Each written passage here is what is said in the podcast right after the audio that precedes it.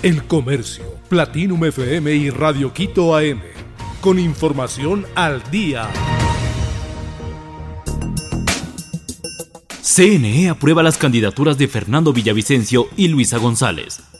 El Pleno del Consejo Nacional Electoral calificó las candidaturas de Fernando Villavicencio del Partido Construye y de Luisa González de la Revolución Ciudadana la noche de este martes 20 de junio. Ambos movimientos políticos completaron la información que faltaba para la aprobación de sus candidaturas presidenciales. Las candidaturas de los binomios presidenciales de Fernando Villavicencio y el de Luisa González fueron negadas el pasado 16 de junio.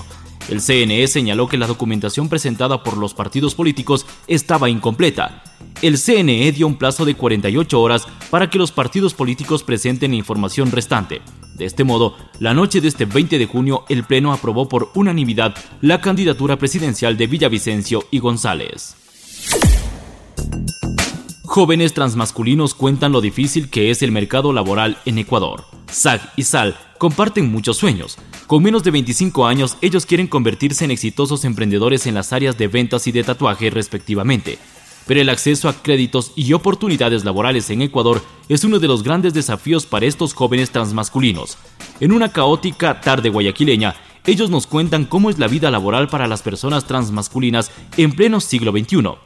Ellos quieren dar a conocer sus historias para motivar a otros jóvenes en el marco del mes del orgullo LGBTI.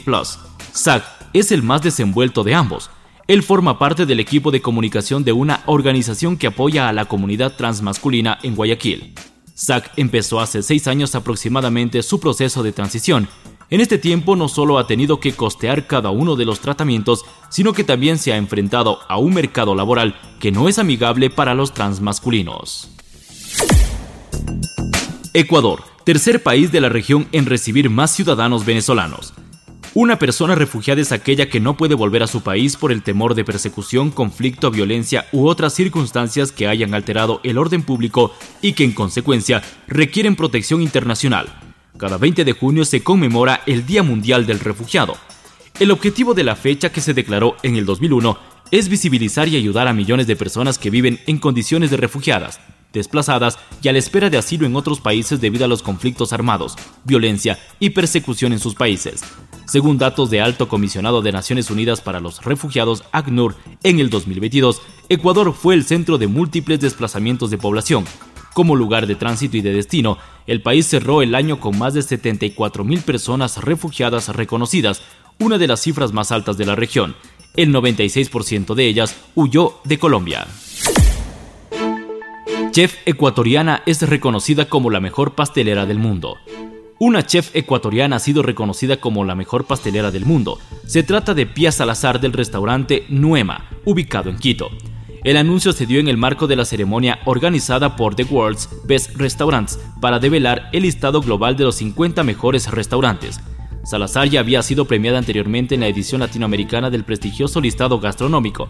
En esta ocasión fue también nombrada mejor chef pastelera de la región, no es el primer reconocimiento que recibe el restaurante que comanda Salazar, junto a su esposo, el también chef Alejandro Chamorro, considerado el mejor del país.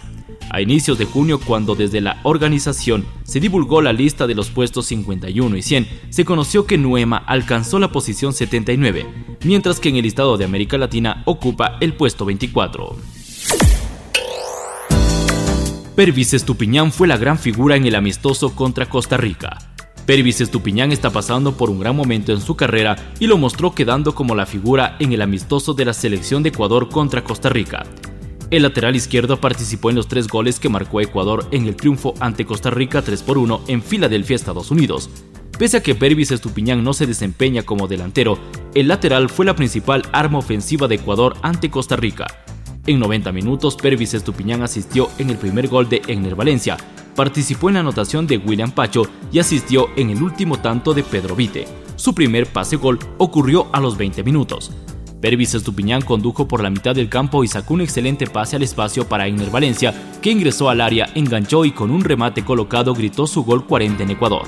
En el segundo tanto de Ecuador, aunque Perviño no asistió, el gol se produce gracias a un magnífico centro de él.